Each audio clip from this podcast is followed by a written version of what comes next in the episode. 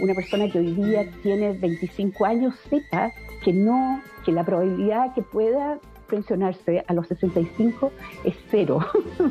cero. cero. Hola a todos, bienvenidos al programa que toma el tradicional mundo agrícola y lo lleva a sus oídos. Bienvenidos al cuarto programa de Agricultura sin Pepas. Hoy estamos contentos esta semana. Bueno, como, todas las semanas, vamos a empezar a agradecerle a todos quienes se suman a estas transmisiones directamente desde sus celulares, computadores o aparatos electrónicos. Y también a quienes nos apoyan eh, semanalmente, a quienes nos escriben, a quienes nos dicen cómo hablan esas tonteras o, nos proponen temas a nuestros amigos que, que, nos apoyan siempre y me puse sentimental al tiro. Y este que es un programa hoy día para nada sentimental, un programa bastante entretenido, no como el anterior que fue bastante polémico, donde hubo bastante roce, hubo llamadas de ciertas personas para que no saliera el programa al aire, hubo presiones, pero nos encontramos el día de hoy con otro un tema más livianito. Hoy día eh, les contamos que son los días de, de las elecciones, bueno, pero ya en el, momento de que salga este podcast al aire ya, pues ya van a estar todos eh, indicados quienes salieron. Quiénes son los constituyentes, los alcaldes, las peleas, las polémicas, las estupideces de, ciertas personas que fueron a votar. que no vamos a hablar, ya no nos vamos a meter de nuevo en el tema político. Pero, así que, eh, como siempre, nunca estoy solo, estamos acompañados de un gran equipo, de un gran equipo como un equipo de fútbol, esto, que tiene bastante cohesión. Y para que haya un equipo bueno, necesitamos primero alguien que mueva la pelota, que esté en el medio campo eh, jugando, eh, con la número 10, el quien divaga, quien divaga hacia todos los costados, que mueve todos los temas, el de las cadenas mortales. Fernando, el salsero del Parque Armagro López. Bienvenido, Peña. Hola cabros, ¿cómo están? ¿Cómo están los escuchas? Nuevamente aquí contento ya después de una jornada del cliché de la fiesta de la democracia. Yo ya fui a votar. Ya, ya hice ese trámite, fui parte del, 20% de los primeros que votaron en esta jornada, así que contento de estar acá con una nueva versión, el capítulo 4. Así que, un agrado. Dale no al pase a mi compañero los pases. En ese antiguo legendario. Al de los pases, no, pues tú ahí el pase. Sí, tú soy el. el pase, ya.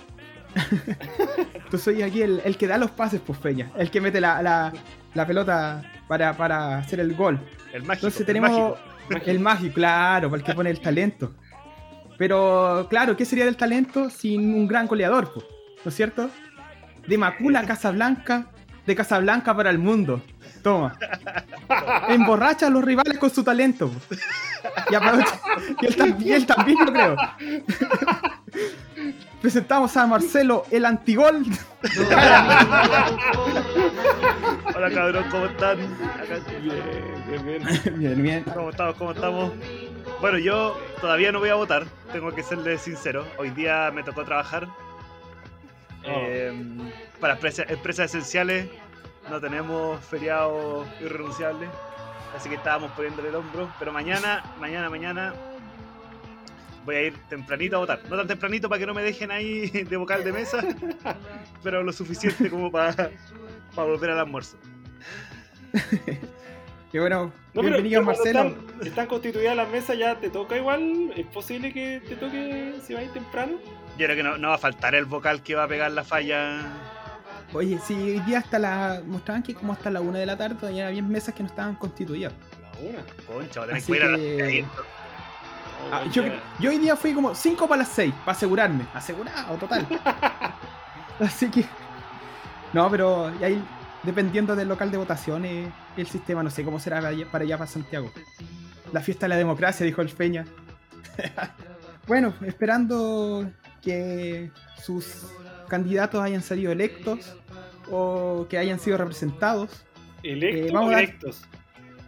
Mega, mega electos, electos. Ah, como, honorario de, niños. Claro. y que sus votos hayan sido emitidos válidamente. Pero acuérdense que las tampillas hay que sacarlas del. Son autoadhesivas, pues. No, no se te ocurra pasarle la lengua, pues. No. ¿No se le pasa la lengua? Es que habría que ser muy. Muy. No sé, yo no he visto noticias, pues. No sé. Pero, puede pasar, pues. Con razón. No creo, no creo que pase, siglo XXI, ¿ya cuántas elecciones llevamos? No debiese pasar, pues. No, yo, yo no, sé, yo pongo en duda, podría pasar por alguien despistado. O sea, alguien que creo que es poco instruido, que no, no sepa de elecciones, que fue, vaya primera vez a votar, pues. A lo mejor le puede pasar. sí, sí, puede ser. Conectado de... Un hermano chico. Claro. Alguien de brazos cortos.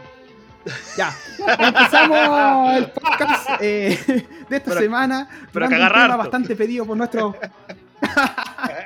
un tema bastante pedido por los, por los escuchas, por los auditores. Eh, un tema que, que, no, de verdad, ya está es cierto que varias personas nos dijeron, oye, podrían hablar de, porque nos han llegado comentarios. Y vamos a tocar un tema súper interesante, eh, que es la gestión de residuos orgánicos desde el hogar cómo nosotros, a, partir de toda la comida que comemos y los restos que, que quedan y desechamos, eh, ¿qué estamos haciendo con ellos? ¿Qué se puede hacer? ¿Se podrá compostar? ¿Reciclar? Las, las 7 R, las 3 R's. No sé, los chiquillos hablan de las R's. Se vuelve a echar a la olla nomás. Un poco de agua a la olla. Casi sopita Adentro. Así que vamos a estar hablando de, residuos orgánicos compost, así que, así que nos toca un programa bastante interesante. Pero no antes, y como ya es costumbre, vamos a partir con el titular de la semana. ya Marcelo ya se ríe porque ya sabe lo, que viene. Porque obviamente nosotros hablamos esto, reunión de pauta, nos juntamos obviamente a, a estos temas tan trascendentales para nuestra sociedad. Y vamos a hablar, no podría ser eh, otro tema, eh, les pongo el contexto. Que con el proceso del tercer retiro de los ahorros de las administradoras de fondos de pensiones, de las AFP, la presidenta de la asociación de AFP, Alejandra Cox, entrevistada para Televisión Noticias y CNN, CNN, aseguró lo siguiente. Que la posibilidad de que una persona que está entrando al mundo laboral jubile a los 65 años es cero. Agregando un par de risas luego de dicha declaración. Dijo que también que si se puede seguir trabajando, se debería hacer. Y que esto va a ir aumentando lentamente a través del tiempo, cosa que una persona que hoy día tiene 25 años sepa que la, probabilidad de que pueda pensionarse a los 65 años es cero, porque no tiene sentido. Después agregó, como para arreglarlo o explicar lo que quería contar ella, de que por qué había que seguir trabajando después de los 65 años, citó que Nicanor Parra trabajó hasta los 103 años, Michelle Bachelet está trabajando hasta hoy, Ricardo Lagos, Humberto Maturana. Tenemos que potenciarlos como activos mientras la salud nos permita, dijo la ejecutiva en una entrevista con Chilevisión Noticias y CNN Chile. Ah. Eso sería todo. Puedes poner acá, acá Pablo, puedes poner la música del gatito. claro, puedes poner, puede poner la, los clásicos, eh, la que suena en TikTok. Oh no, Oh, no, no, no. Oye, pero. La cago. ya, pero oye, espérate. ¿En qué ejemplo se basó? Espérate, Nicanor Parra, en el maestro Rochi, en el a ver. en un presidente, presidente Netero. Netero, sí, igual. A lo mejor. A lo mejor estamos siendo muy. Muy flojo, ¿no? ¿Qué crees tú? Yo creo que el cuerpo ya ya vivimos más, pues ya. O sea, yo creo que yo creo que le voy a hacer caso, le voy a hacer caso a la presidenta de, de la AFP porque yo voy a seguir tomando hasta que básicamente me muera. Claro, por la expectativa de Marcelo es menos de 65. Entonces Marcelo no, está preocupado por eso. Sale con todo el vino, con todo el vino, con todo el vino que llevo, voy a vivir mil años. Sí, pues, este Yo con el Ah, de veras, pues, antioxidante. Yo el imagino. Yo, yo, tengo 40 años, pero parezco de 33. Sí. Oye, pero llevándolo ya un poco a la, a la realidad, eh, bueno, lo pasamos al tema ya agrícola. Eh, una persona, por lo menos que trabaja en el campo, cosechero, temporero, nos vamos a ir al, más a la realidad. Ya tú veis que con el, con el trabajo a diario, que se levantan súper temprano para cosechar la fruta o para trabajar las tierras, eh, y después pasan todo el día en el sol, es increíble que eh, son, se avejentan más rápido. O las personas que trabajan eh, generalmente en la, en la, actividad agrícola se avejenta bastante más, más rápido y tú ya veis gente que, que tiene, no sé, 45 años, 50 años, que ya está súper deteriorada físicamente y también, claro, o sea, físicamente. Y, y se ve bastante eso. Entonces, pedirle que trabaje ya de los 65 años, que siga trabajando y que dura hasta los 103, a mí me parece un poco fuera de. No, es verdad. Ahora, también, también estaba, leyendo, estaba leyendo por ahí también que eh, de estas fuentes no oficiales de Instagram, básicamente. Eh, ¿Qué, buena fuente. Buenísima. Eh, esta señora ya está pensionada, pues. O sea, esta señora ya se jubiló a los 62 años en Estados Unidos y recibe un 70% de su sueldo que tenía. Entonces, nos está diciendo, Juan, que, el, resto de los, chilenos no podemos. ¿Tú a qué crees que se deba a este problema? Que haya tanta desconexión, el sistema de FP no funciona para no trabajar, ¿cierto? O las personas no quieren seguir trabajando después de los 65 años. Depende, pues si llegan bonos, ni cagando voy a trabajar, pues. ya sabía. ya. ¿Para qué? No, pero, o sea. la, gente, la, gente, la gente está trabajando básicamente porque. Puta, las pensiones no alcanzan nomás, pues. Sí, tiene razón esta señora que no. El modelo no deja que. Que se junte la plata que se prometió en un inicio no sé si hay, hay, visto las fotos de, de los diarios de cuando recién se implementó la FP, que decían así como, no, en 30 años más vas a poder jubilarte con, no sé, un 80% de lo que ganabas de tu último sueldo. Y nada, pues, están todos ahí. Puta, si no tenías un, una cuenta 2, una, una PB, cualquier otra cosa, un. Un loto. Sí, por una botillería, una botillería clandesta. No, no, no, podéis vivir. Después de los. O sea, no podéis como recibir una pensión digna después de los sesenta y tantos años, pues. Mira, las FP fueron creadas en un contexto laboral donde las personas duraban años en una empresa, ¿cachai? No, no estaba el, el dinamismo, ¿cachai? De, que hay hoy en día, que estáis 3 a 5 años y estáis mirando, no sé, pues estáis, buscando trabajo ya. Eh, eh, se da en una época donde la gente trabajaba, ponte tú, no sé, pues 10 años hacia arriba duraba la empresa. Entonces, obviamente, ese tipo de trabajadores tenía un ahorro constante. No tiene la misma dinámica que hay hoy en día, ¿cachai? Donde el de trabajo informal, por ejemplo, eh, no sé, los trabajos part-time quizás, ¿cachai? Entonces, obviamente la FP está basado principalmente en un en ahorro individual.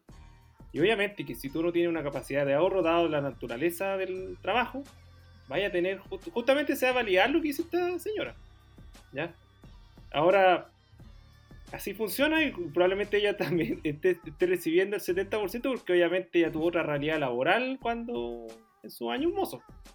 ¿Ya? Eh, entonces, pero no es así en la práctica. Desgraciadamente no hay lagunas previsionales, hay... Eh, sí, pues también, también piensa que sacan, sacan la cuenta, sacan la cuenta de que uno va a seguir recibiendo pensión hasta que edad, 130, 120, ¿cuánto es la, edad? Imagínate, o sea, o sea, en el cálculo ah, de tu pensión, en el cálculo de tu pensión, parte de los factores es considerar una esperanza de vida de los 100 años. O sea, lo que dijo esta señora justamente es, es lo que piensan los que, los que hacen el, el pensamiento de la AFP en cuanto a la esperanza de vida y a todos los meten dentro del mismo saco y por eso nunca terminas de recibir tus pensiones porque te la dan de a poco, ¿cachai? Y siempre se quedan con un saldo que vaya a saber uno dónde van esa, esa plata que no alcanzaste a recibir porque te moriste antes, ¿cachai? Y que ni siquiera es tan heredable como uno pensaba. Oye, Feña. Como uno piensa, entonces no. ¿Dale? ¿Sí? Oye, Feña, eh, ¿tú conocías a alguien de más de, ciento, de 100 años? ¿Más de 100 años? Marcelo, ¿tú conocías a alguien con más de 100 años? Al menos en mi familia, ponte tú, yo no he visto gente así. Y, no sé, tengo muchos familiares que han vivido del, campo también y, y los que tienen menos edad, ah, quizás aparentan 100 años porque ya la paquidermia se manifiesta antes cuando trabajas en el campo. Claramente, pero, sí. pero no, nunca 100 años, no. Las conclusiones que dejamos siempre son. No hay ni una conclusión a la que llegamos, pues como ponemos el tema en la mesa, ustedes, auditores, pensarán, sacarán conclusiones al respecto. Nosotros la, la ponemos no porque nos parecen chistosas más que. Es como un chiste, pues. Sí, pues, no, mira acá. Oye, absurdo lo que dice. Pues. Oye, y, y ni mencionar, ponte tú, o sea, yo no, no, no sé, yo, yo no sé si todavía se dará este tema de que de repente los sueldos de los mismos trabajadores agrícolas cotizan por el mínimo y ya, onda, para hacerle más atractivo el las compensaciones mensuales, le adornan con bonos, qué sé yo, le van agregando cosas. O sea, no sé si todavía se habrá dejado esa práctica atrás hoy en día. ¿Ya? Y finalmente la gente, como digo, no. No. Sobre una capacidad de ahorro. Y, hay mucha. pues imagínate. Marcelo, no sé si queréis cerrar. Cerrar, cerrar con tus palabras. No, estoy, enojado. oye, sí, aprendí a ocuparlo, aprendí a ocupar los pititos. aprendí a editar esa parte. No, después me pongo, me pongo a echar chucha, weón, y quedo como gradratero, weón. Estoy escuchando los no bichos, weón. No, viejo.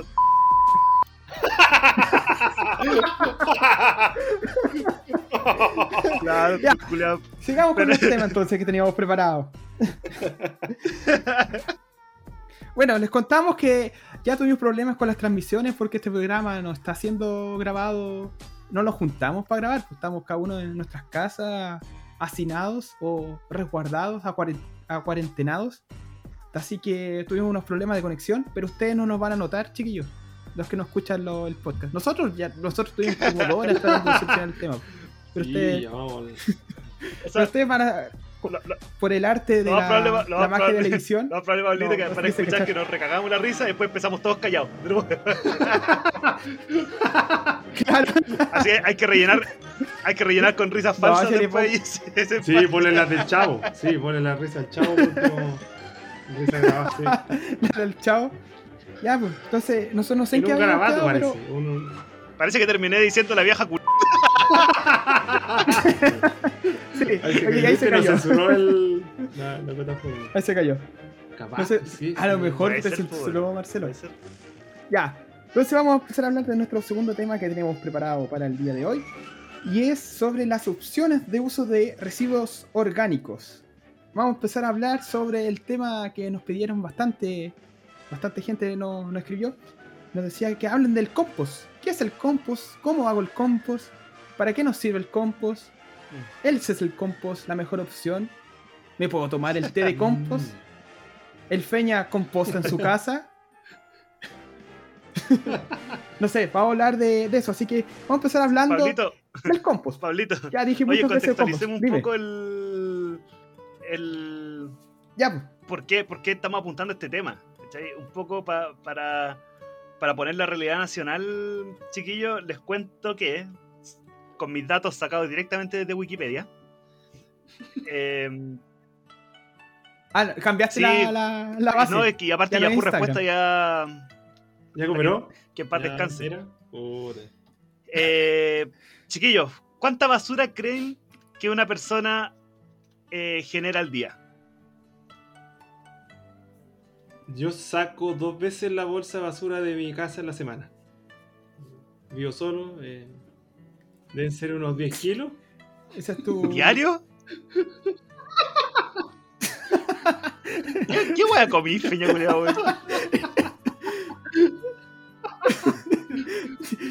Oye, pero este bota de las latas llenas de, de champiñón, todas las conservas, la bota entera. Donde vive solo se le echa a perder toda la comida culiada. Se echa a perder todo, Siempre termino con delivery claro. y boto los champiñones, la...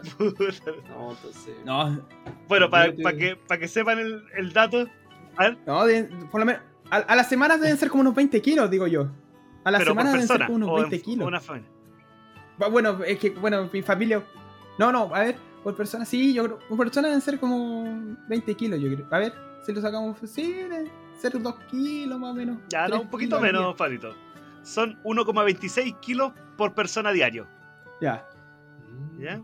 Ahora, si llevamos esto a la cantidad de personas, a la cantidad de días eh, y la cantidad de kilos que generamos, son 8,1 millones de toneladas al año de basura. 8,1 millones de toneladas. ¿Saben cuánto es 8,1 millones de toneladas de basura? Sí. ¿Millones, de, toneladas? Eso habría que preguntárselo al, a las tortugas uh. marinas, al mar. Bueno, a todos, a todos. es que es como. si le pusierais volumen a eso para dimensionarlo. es como tener 8,1 millones de toneladas de oro, pero de basura.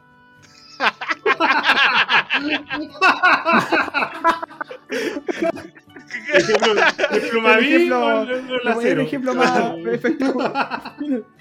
Es más que la chucha. Es más que la chucha. Sí. Pero mucho, po. Sí, po. Ya, pero ahora, ¿qué, creen, ¿qué creen que es lo que más se vota dentro de estos 8,1 millones de toneladas? En porcentaje. ¿Qué, ¿Qué creen que es lo del mayor porcentaje que es lo que uno vota? Ah, es que yo te voy a decir, Marcelo, te voy a decir al tiro así como porque estamos hablando de compostaje, entonces yo voy a decir residuos orgánicos, como si supiera mucho. Pero la voy a tirar porque ya, ya se vio que estamos hablando de eso. A menos que el Feña tire las latas en conserva. este güey todavía tiene latas con plomo. Pilas, güey, no sé. Ya, yo voy a hacer el queso, ya, güey. Es que, el Feña hace cemento en su casa. Hace cemento. No, trabaja hace cemento. fábrica de escombros este, este weón. Oye, no soy tan diógenes, weón. Sí, no. bueno, les cuento. sí, pero ¿cuánto? ¿Qué porcentaje? O sea, ya. tienes un porcentaje. Mira, entre lo orgánico, lo orgánico, plástico, papel, vidrio, metales.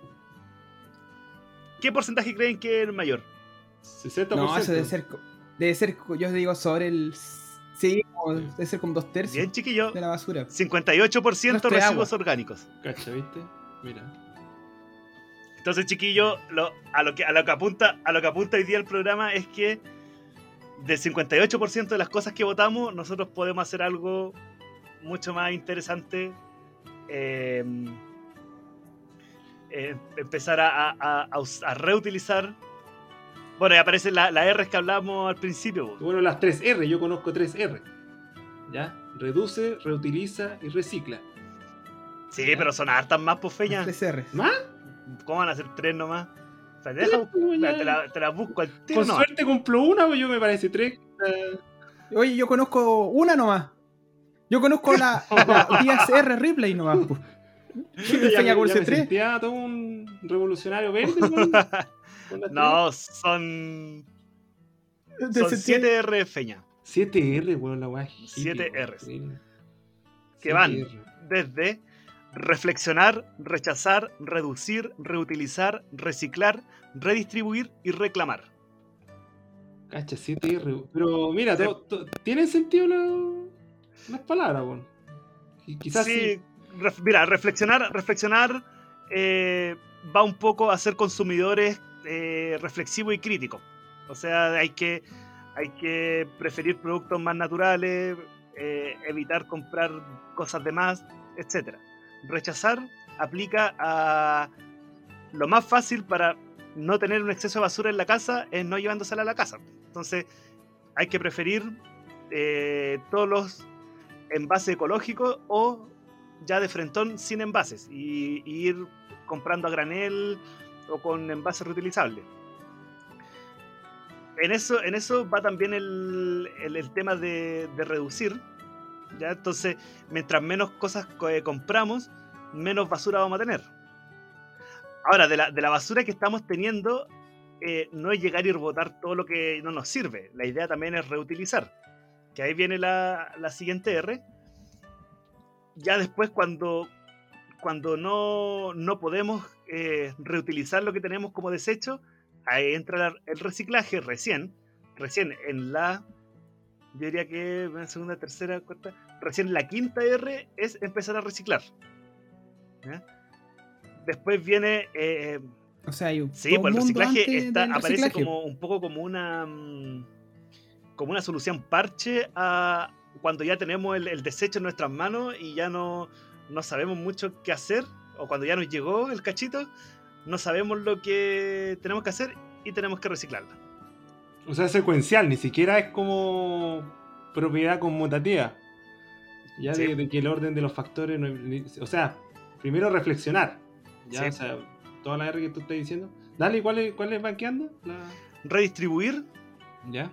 Ya que muchas veces el, eh, todo el tema del, sobreconsumo de productos, etcétera, está, está enfocado en ciertos grupos de, personas, ¿ya? pero afecta al medio ambiente que es igual para todos.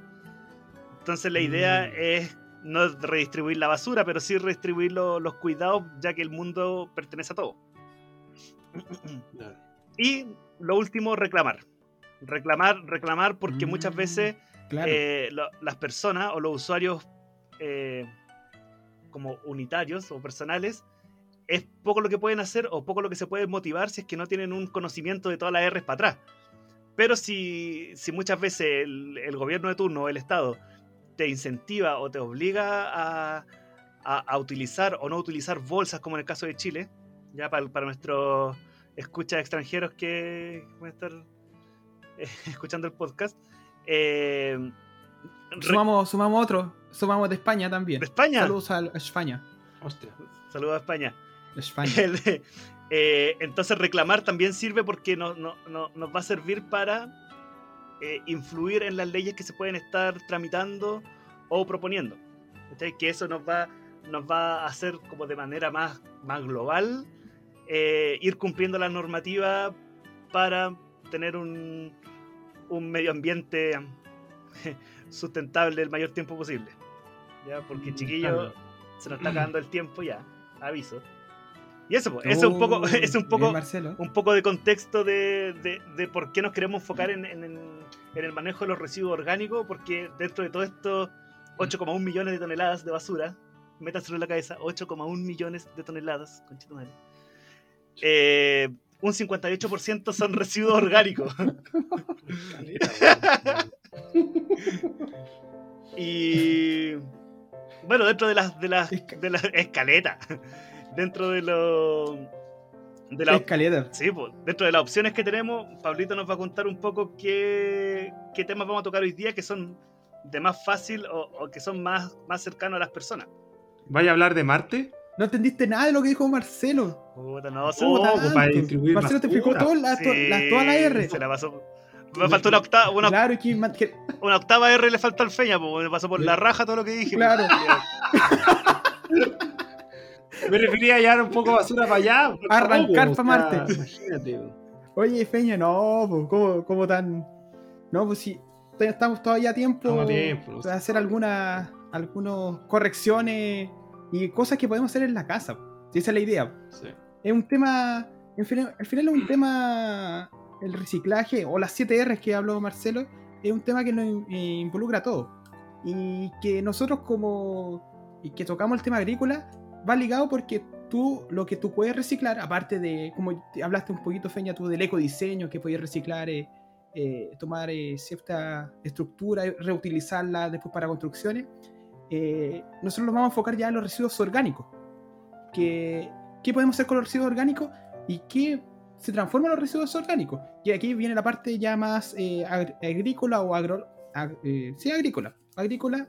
Y viene el tema ya hablando del tema del compostaje. Del compostaje que es, primero, definamos compostaje. El compostaje es el producto de una fermentación aeróbica, traducción, es decir, que tú eh, cuando juntas todos los residuos orgánicos que tiene la casa, que ya sean restos de eh, comida, eh, generalmente los restos de comida, restos de fruta, restos de verdura, cáscara, tú al juntarlos, eso empiezan a actuar microorganismos que necesitan oxígeno para, actuar.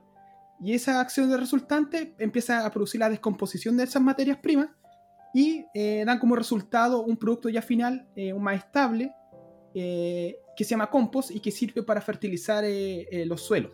Que no, hay corrección, no se fertiliza las plantas, sino es un fertilizante de suelo. Porque tú ese, ese, ese residuo orgánico ya procesado, trabajado con estos microorganismos aeróbicos, eh, te genera un compuesto que te permite mejorar la estructura del suelo, te mejora las propiedades ya tanto de retención de humedad, eh, la disponibilidad de nutrientes en, las plantas. O sea, el mejor fertilizante, por así decirlo, de la agricultura tradicional y no tradicional. Aquí, aquí estamos hablando tanto de agricultura orgánica como agricultura tradicional y extensiva, es el compost.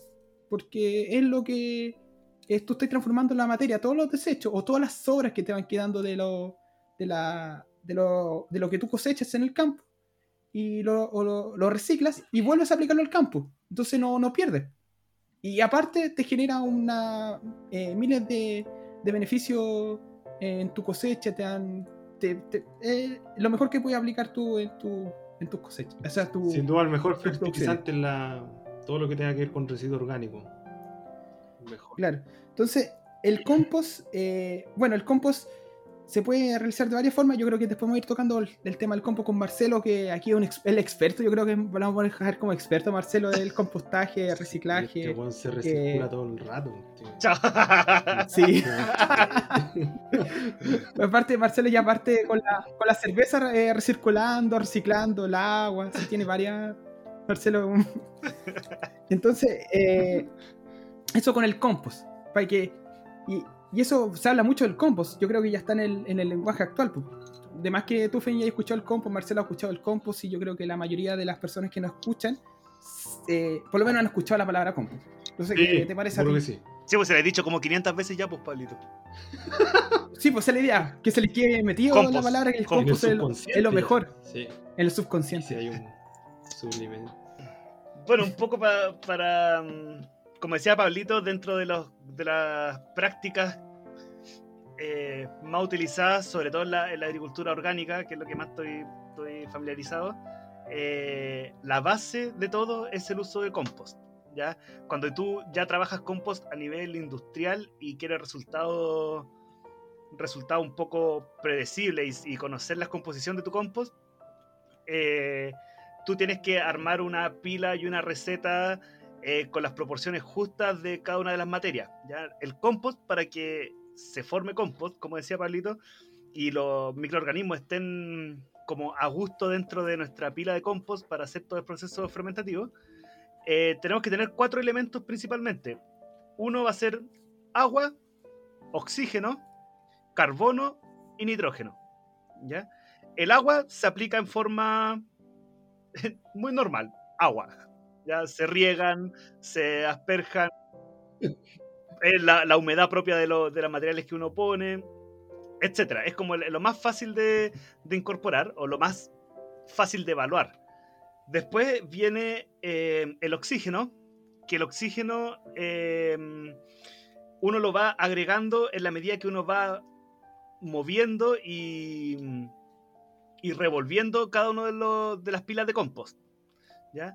El carbono va, a ir principalmente en todas las materias secas, ya restos de rama, restos de paja, eh, papeles café sin tinta, eh, maderas no procesadas, cartones no procesados. Eh, todo eso va a ir agregando todo lo que es el carbono. Y el nitrógeno lo vamos a ver principalmente en toda la materia fresca que podamos echar. Los restos de lechuga, la cabeza del apio que uno le corta, la cáscara del pepino, todo el resto de las cosas. Ahí dependiendo un poco de, qué industria estemos hablando, va a ir un tipo u otro tipo de, de materia nitrogenada. ¿ya? En el caso particular de donde trabajo yo, nosotros recibimos estiércol certificado sin antibióticos, etcétera, y se agregan su dosis de estiércol, su dosis de, de resto de gramíneas, como para el caso del carbono. Hay una retroexcavadora que va volteando las pilas de compost y tienen riego por aspersión. O sea, es todo muy, muy, muy eh, industrializado para tener los resultados, los mejores resultados y que sea un compost de buena calidad. Oye, mira, yo Feya quería contar. Feya está quedando como el, como el alumno de, esta. Sí, hoy día, voy a hacer un simple mortal. Un, un oyente de, de, este podcast, por lo que veo. no, si está tomando apuntes. De acá veo está tomando apuntes. o, está, o está dibujando. Oye, Feya, tú. dibujando vacas. Dibujando vacas. Qué buena anécdota es. Esa hay que contarla después. Y, tú me pillaste, Marcelo, weón. Después la vamos a contar otro programa, la vamos a contar. ya, pues, para que no les despimos el tema. Oye, mira, Marcelo, yo lo quería agregar porque tú lo viste el proceso súper bien detallado a nivel industrial. Sí. Pero ¿qué puede hacer uno en la, en la casa? Y, y, no, y no es muy diferente de lo que se hace a nivel industrial, pero más sencillo. Ahora, lo que sí cabe a mí me gusta siempre recalcar, eh, bueno, yo he trabajado con agricultores que realizan compost, he aprendido el proceso de compostaje a nivel eh, domiciliario, o sea, o a nivel predial, no tan industrial. Pero una de, las de los primeros, voy a partir hablando de los errores, yo creo que se cometen eh, al, al, partir haciendo compost, es pensar que el compost es toda tu basura y tirarla, juntarla, apelotonarla y que eso después va a desaparecer y se transformar en tierra de hoja o en compost o en un fertilizante útil. He visto muchos casos que te dicen, no, si yo tengo un hoyo en el patio y tiro todo en el hoyo. Y ahí se hace el compost. Técnicamente eso eh, se genera un proceso de descomposición porque hay microorganismos en el suelo y se empiezan a degradar, empieza a haber temperatura. Bueno, eso, se llama séptico.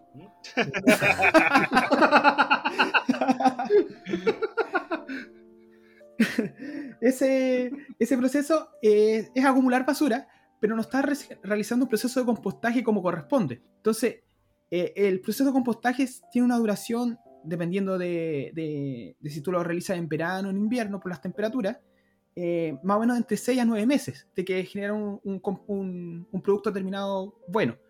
Pero eh, si tú lo vas juntando y tirando porque sí, ese proceso nunca va a ocurrir en los 6 o 9 meses. Va, a producirse muy lentamente y ahí es donde tú produces basura. Y no es compost al final lo que estés produciendo. Aparte, el, el, compost como tal, la gracia es que tú al producir, eh, un, se llaman lotes, porque tú vas apilando los restos orgánicos, como decía Marcelo, el resto tienes que, tú pones tu parte de carbón, tu parte de nitrógeno, tu parte de agua eh, y tu parte de oxígeno, pero se voltea.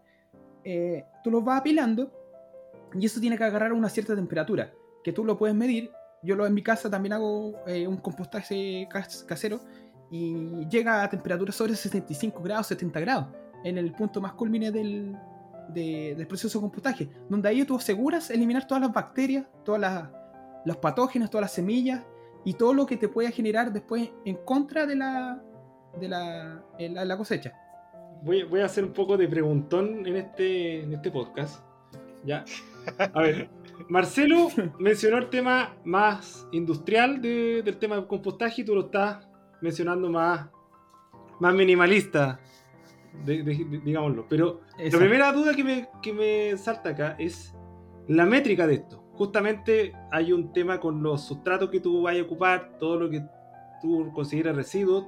Obviamente hay una carga de residuos que a lo mejor las bacterias no van a poder procesar por un tema de cantidades no sé si nos pueden comentar más o menos cómo se hace a nivel, Marcelo, en tu caso, cómo lo hace la viña para gestionar, para, gestionar justamente las proporciones de todo lo que tú vas dejando como residuo y para que vayan trabajando las bacterias ya, para revolver.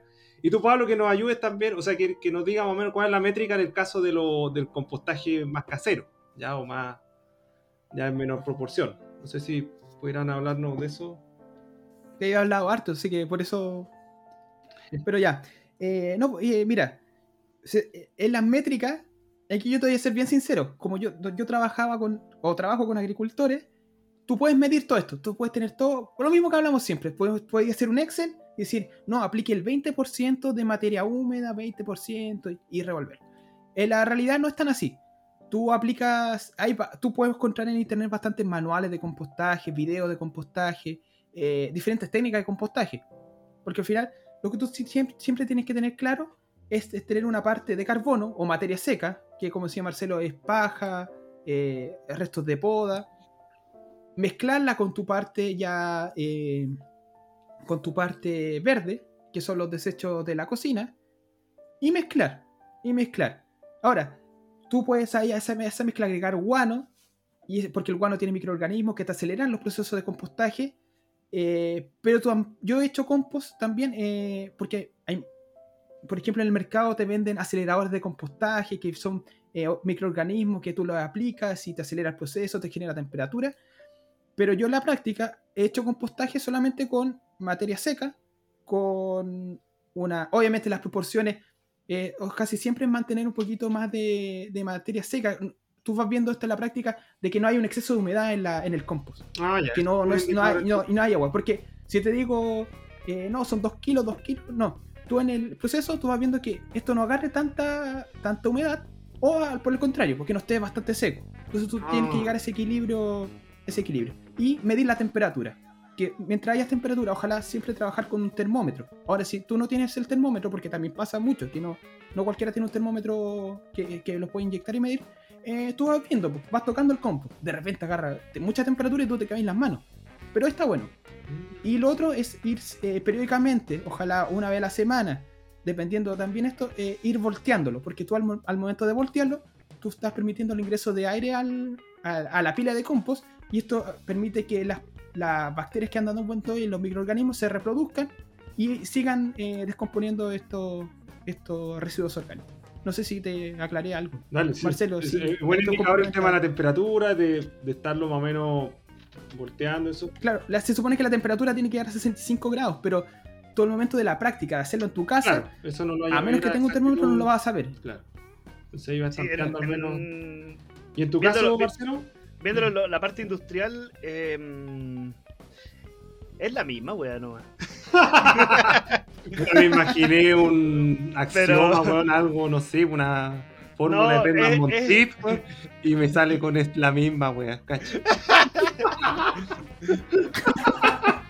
No, los, principios, los principios son los mismos, solo que acá todo va a ser mucho más más más eh, aparatoso porque son nosotros tenemos una cancha de compostaje como te porte una cancha de fútbol, más o menos. Mm, Entonces son hartas pilas de compost que se van regando, se van volteando, se va midiendo la humedad, se va midiendo la temperatura, etc. Eh, pero el principio es el mismo, tener, tener las partes súper claras de cada uno de los, de los componentes que estés poniendo en el compost. Eh, atento con la humedad, atento con la temperatura y sería.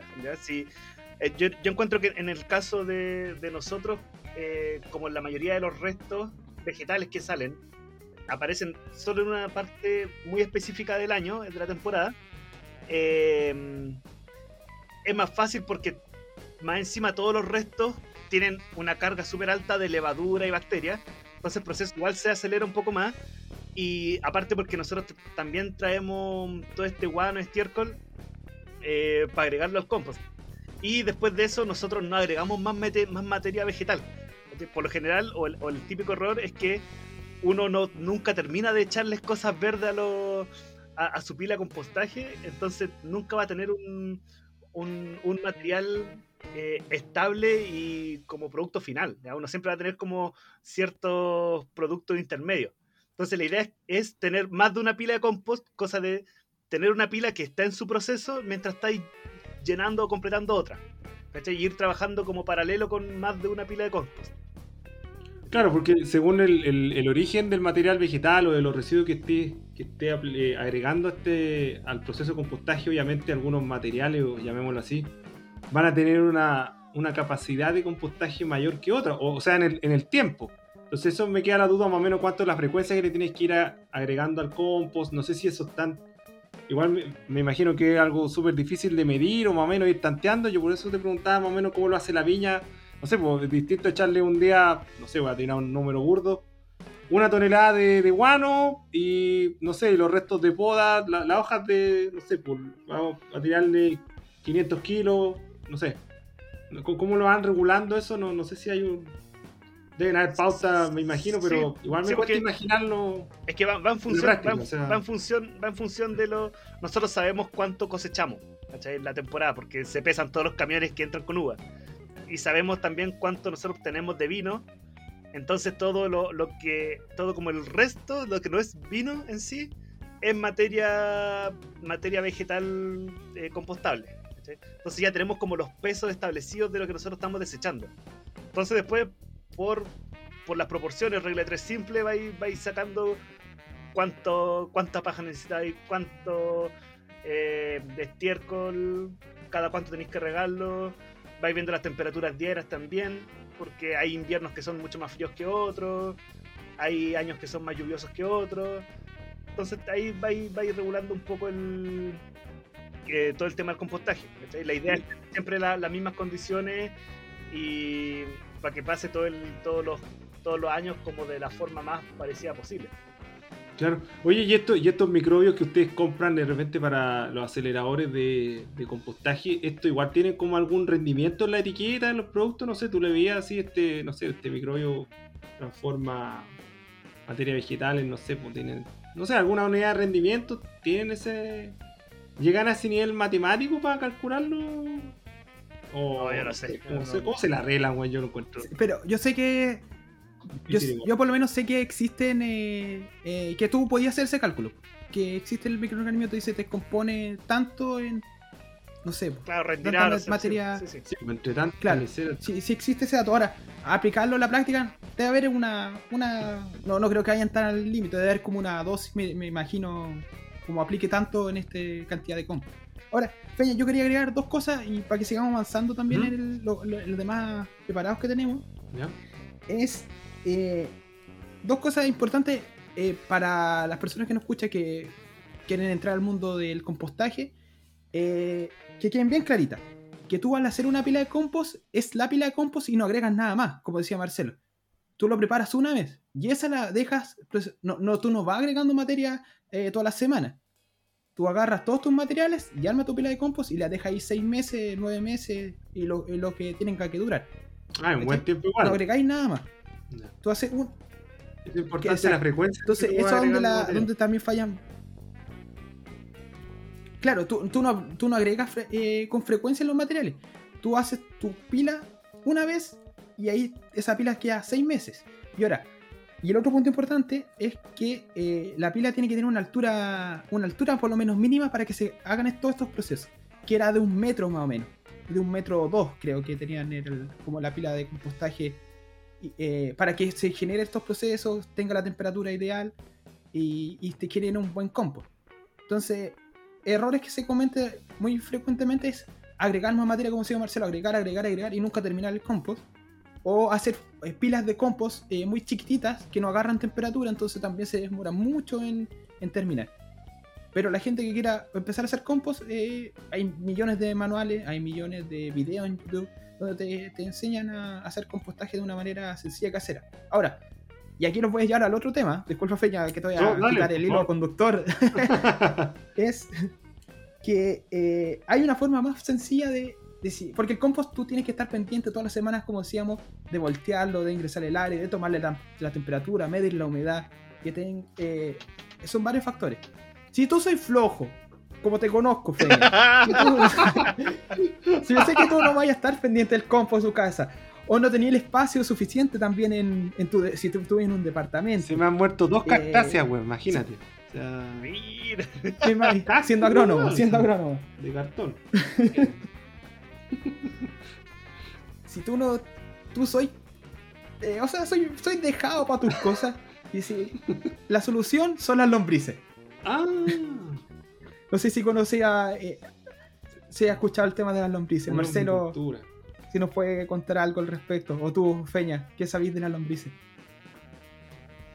No, la, la lombriz solitaria, pues. lombrices de ah, tierra, que estamos hablando de la residuo orgánico. No, mira, bueno, yo lo que sé de las lombrices, obviamente, justamente que es una especie de, mejorador y, de, todos estos procesos de, fermentación para hacer compost. Finalmente, para, generar otros sustratos que son muy rico en, una serie de compuestos de, materia orgánica que sirven esos tales sustratos, todos esos productos de la lombriz sirven para, para fertilizante, una de las aplicaciones que tiene ya para fertilizar suelo nuevamente y es de los mejores, sin duda. Ya, o sea, de la vermicultura, llegando, llevándolo más o menos a, lo, a, lo, más industrial, eh, es muy común, se ha masificado mucho el, tema de, de, la materia orgánica porque el mejor fertilizante de suelo sin duda es la materia orgánica. Y, aterrizándolo ya a la lombricultura, o sea, un, producto súper conocido que en el mundo del agro es el ácido húmico, ¿ya? Un mejorador de suelo espectacular, ¿ya? No solamente aporta nutrientes a, la, a las raíces de las plantas, sino que más encima mejora la estructura, la estructura de los suelos. Cuando uno habla de estructura, es justamente es cómo están organizadas las partículas del suelo, de tal manera que te lo, te lo airea más, la, raíz tiene capacidad de, respirar más, las raíces necesitan respirar para tener un mejor desempeño, ¿ya? Y obviamente esa y, y, el ácido húmico es un mejorador de suelo potente, se ocupa mucho en suelos muy pobres de ahí ayuda mucho en la, agricultura más, más hostil, ese palto, cítrico de repente, entonces eso es como, o sea, la lombricultura es un tremendo tema dentro del mundo de los residuos orgánicos. Así que... Mira, ¿sabías tú, Feña? Ah, te estudiaste, estudiaste esa parte. lo leí. Sincérate. Marcelo, tú. Marcelo. ¿Marcelo en la viña van eh, lombrices o.? No, solo, solo la hicimos al compost. Solo, la hacen al compost. Pero, pero, pero, tomando, pero tomando las palabras de Pablito, para la gente pajera como uno, la mejor forma de.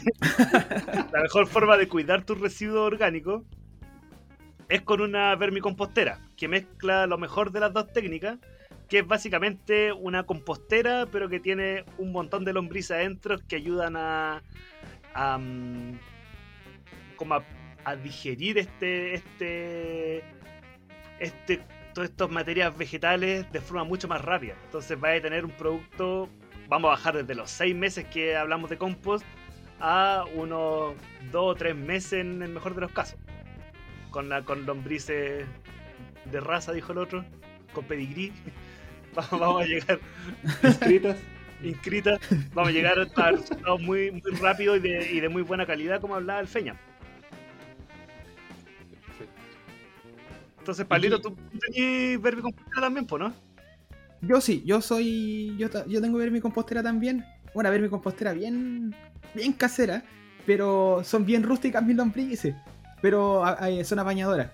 Mira, les voy a contar un poquito más o menos de qué es lo que hacen las lombrices estaba hablando de las lombrices. Eh, las lombrices se comen los residuos que se están descomponiendo. Primero, las lombrices comen, son, eh, comen de todo en realidad.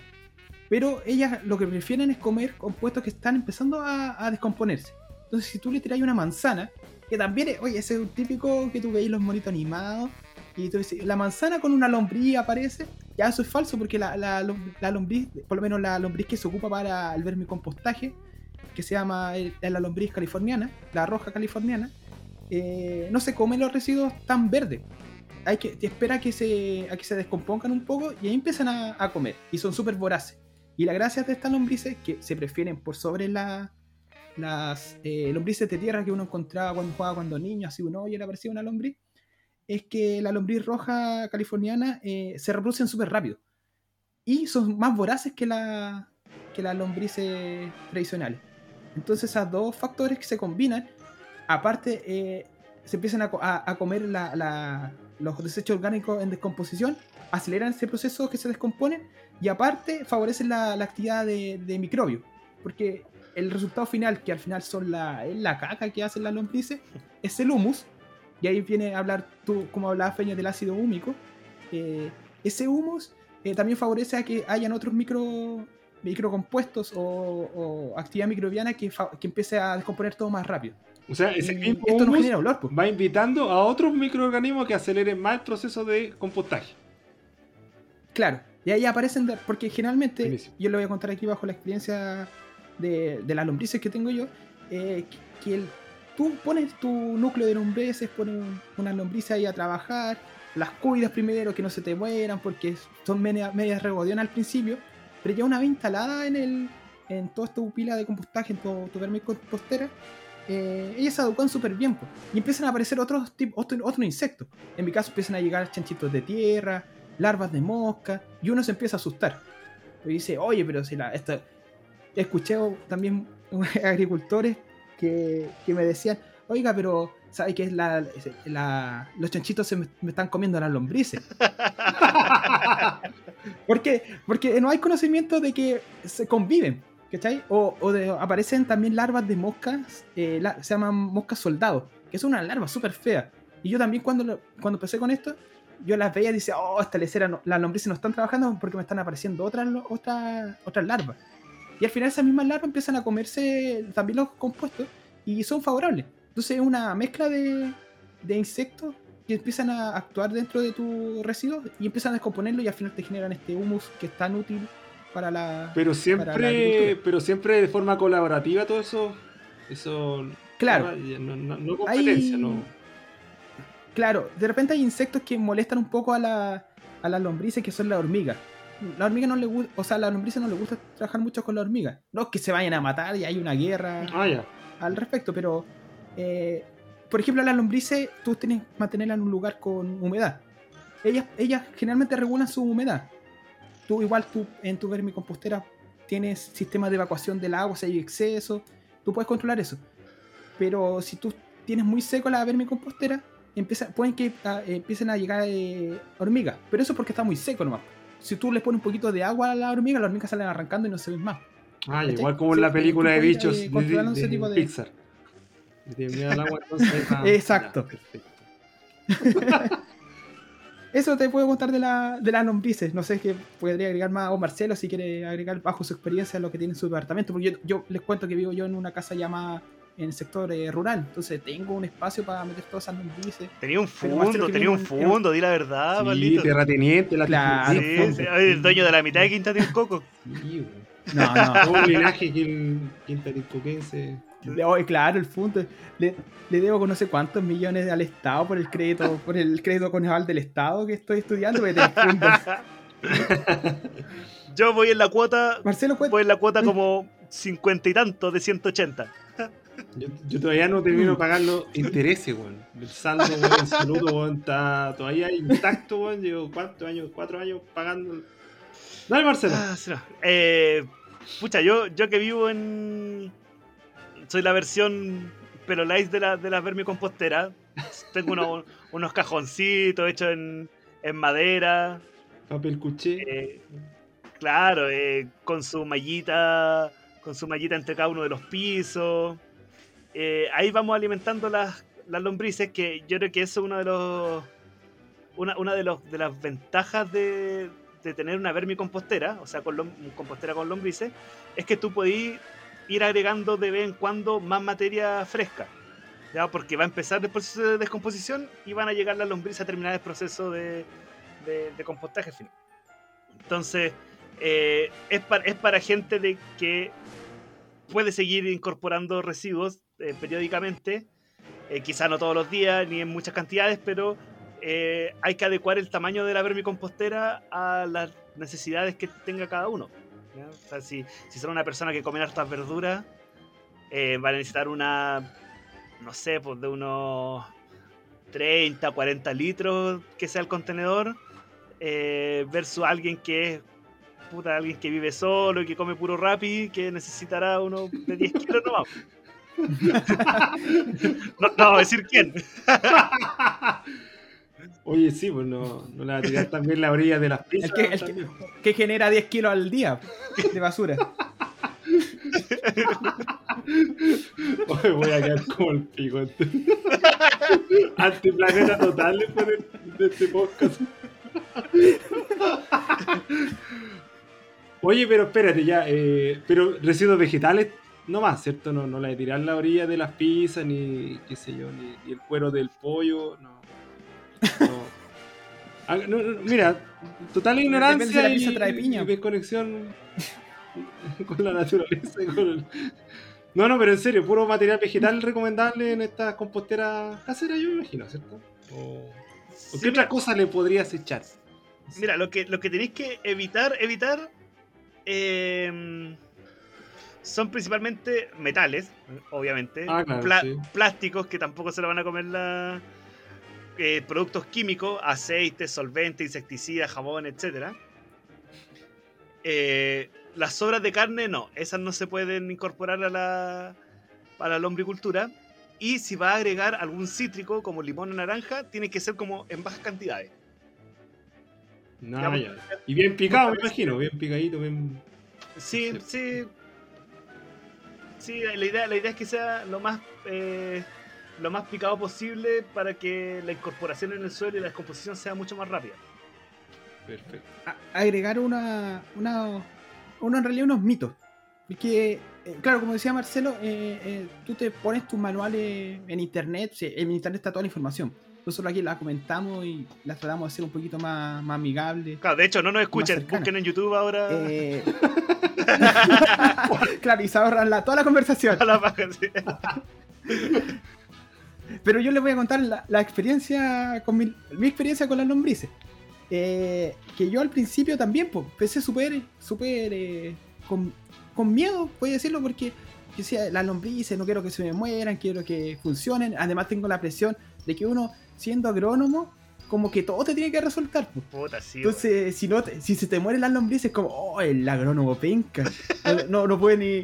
No, puede, no, le quedan vivas ni las lombrices. Entonces, bajo ese miedo, pucha, yo empecé con las lombrices y le, las cuidaba mejor que, que perro, mejor que niño. Les picaba todo cuadritos, se las daba chiquitito. Eh, por ejemplo, cítricos, nunca le tiré una cáscara de limón porque, porque dice que hay muchas acidez que le puede producir, eh, que pueden arrancar las lombrices. Eh, empecé así, pero ya después con el paso de tiempo, y como todo yo creo, uno empieza a ser ya menos selectivo. Y yo le he tirado cítrico, le tiro cáscara de naranja, de hecho tengo, el vecino tiene naranja al lado y siempre caen en la compostera, o sea, en la vermicompostera, cerca, y ya se las tiro. Y las lombrices, yo he visto las lombrices felices ahí revolcándose en las cáscaras de naranjo de limón. Entonces, eh, yo no digo que, que uno empiece a, a tiro a aplicar el limón o cítrico. Pero eh, después ya, cuando ya tienen regulado su, su medio ambiente o su hábitat, eh, las lombrices comen de todo.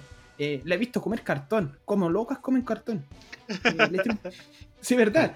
Eh, papel de diario, ¿cachai? Eh, cartón. lo otro que, también se toca es las cáscaras de huevo. Yo no soy muy partidario de aplicarle cáscara de huevo porque se demoran mucho en descomponerse. Tú las, las cáscaras de huevo sí que tienes que aplicarla bien, lo más molida posible, para que se descompongan un poquito más rápido. Así que yo la cáscara de huevo, pero ya esto es personal, no, no la aplico mucho. Oye, espérate, y con el cartón. Que también, sí, eh, la, tinta no hay, no hay, no hay drama con que le pongáis un cartón impreso, no sé. Eh, por lo menos la, las tintas del diario, de diario no. Ah, ya. Porque las de diario son, no son tóxicas. O sea, si tenías hambre te podéis comer un mercurio. Ya. No te va a pasar nada. Ya. Tenéis para comer la semana completa. sí, pero, pero te, va a caer, te va a caer pesado si te da indigestión. uno hoy por hoy mejor, yo creo. Mejor un, uno del No, oye, eh, pero no, pero comen, o sea, en su día proporción, pues si le traéis puro cartón, obviamente no van a comer, pues, porque el cartón es materia, es materia seca. Pero sí comen. Eh, yo lo he visto comer de todo en realidad. De hecho, es más, también, ahora, como decía Marcelo, no es recomendable aplicarle eh, la, la S de las mascotas. Hacerle ah, la de los gatos y los perros y aquí capaz que me voy a echar medio mundo encima. Pero también se puede. la... Ahora, yo no lo recomiendo porque para que se genere este proceso, tú puedes aplicarle la... las cacas de los perros, de los gatos, pero por mi parte yo no lo recomiendo porque te genera olor eh, y aparte tienen bacterias que si no está bien procesado el vermicompost, eh, después no las puedes aplicar en, en, tus cultivos. Que la, la, idea final es aplicar el, lo que tú produces, el humus, en tus cosechas. Sí, disculpa, mira. Pero tú podrías aplicar eh, perfectamente. Sorry, dos preguntas. El tema de los olores y el tema justamente del... y, cómo sacas después el humus de tu compostera. Eso yo creo que sería bueno abordarlo. Y también tú, Marcelo, nos pudieras explicar cómo se Marcelo, cómo lo extraen de, la viña y cómo, mm. cómo lo sacan, cómo lo extraen ahí. Cómo, Pucha, el, industrial, el compost es fácil, pues, se queda listo y con la retroexcavadora se carga el tractor y se aplica al campo. Corta, corta y foca. En la casa es más, más es más complejo porque, bueno, primero, primer tema, los olores. Cuando todo está bien hecho y se echan las materias vegetales en las proporciones que se permiten, tiene su buena aireación, etcétera. En el caso con las lombrices es mucho más fácil porque la, las mismas lombrices al hacer los túneles también generan como, como conductos de ventilación.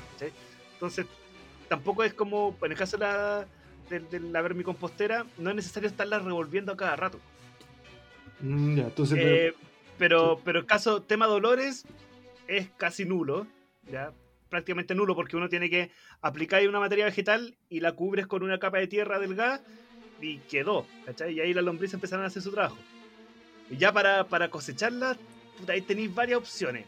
Una es ir como eh, arneriándola, ya con algún tamiz que tenga o, alguna malla fina, ir sacando para, para sacar la mayor cantidad de, humus y compost eh, sin sacar tantas lombrices, ¿ya? La otra opción que he escuchado es que lo dejan en algún en algún contenedor bajo, ¿ya? Donde tapan tapan de la luz la mitad del contenedor y la otra la dejan a la luz.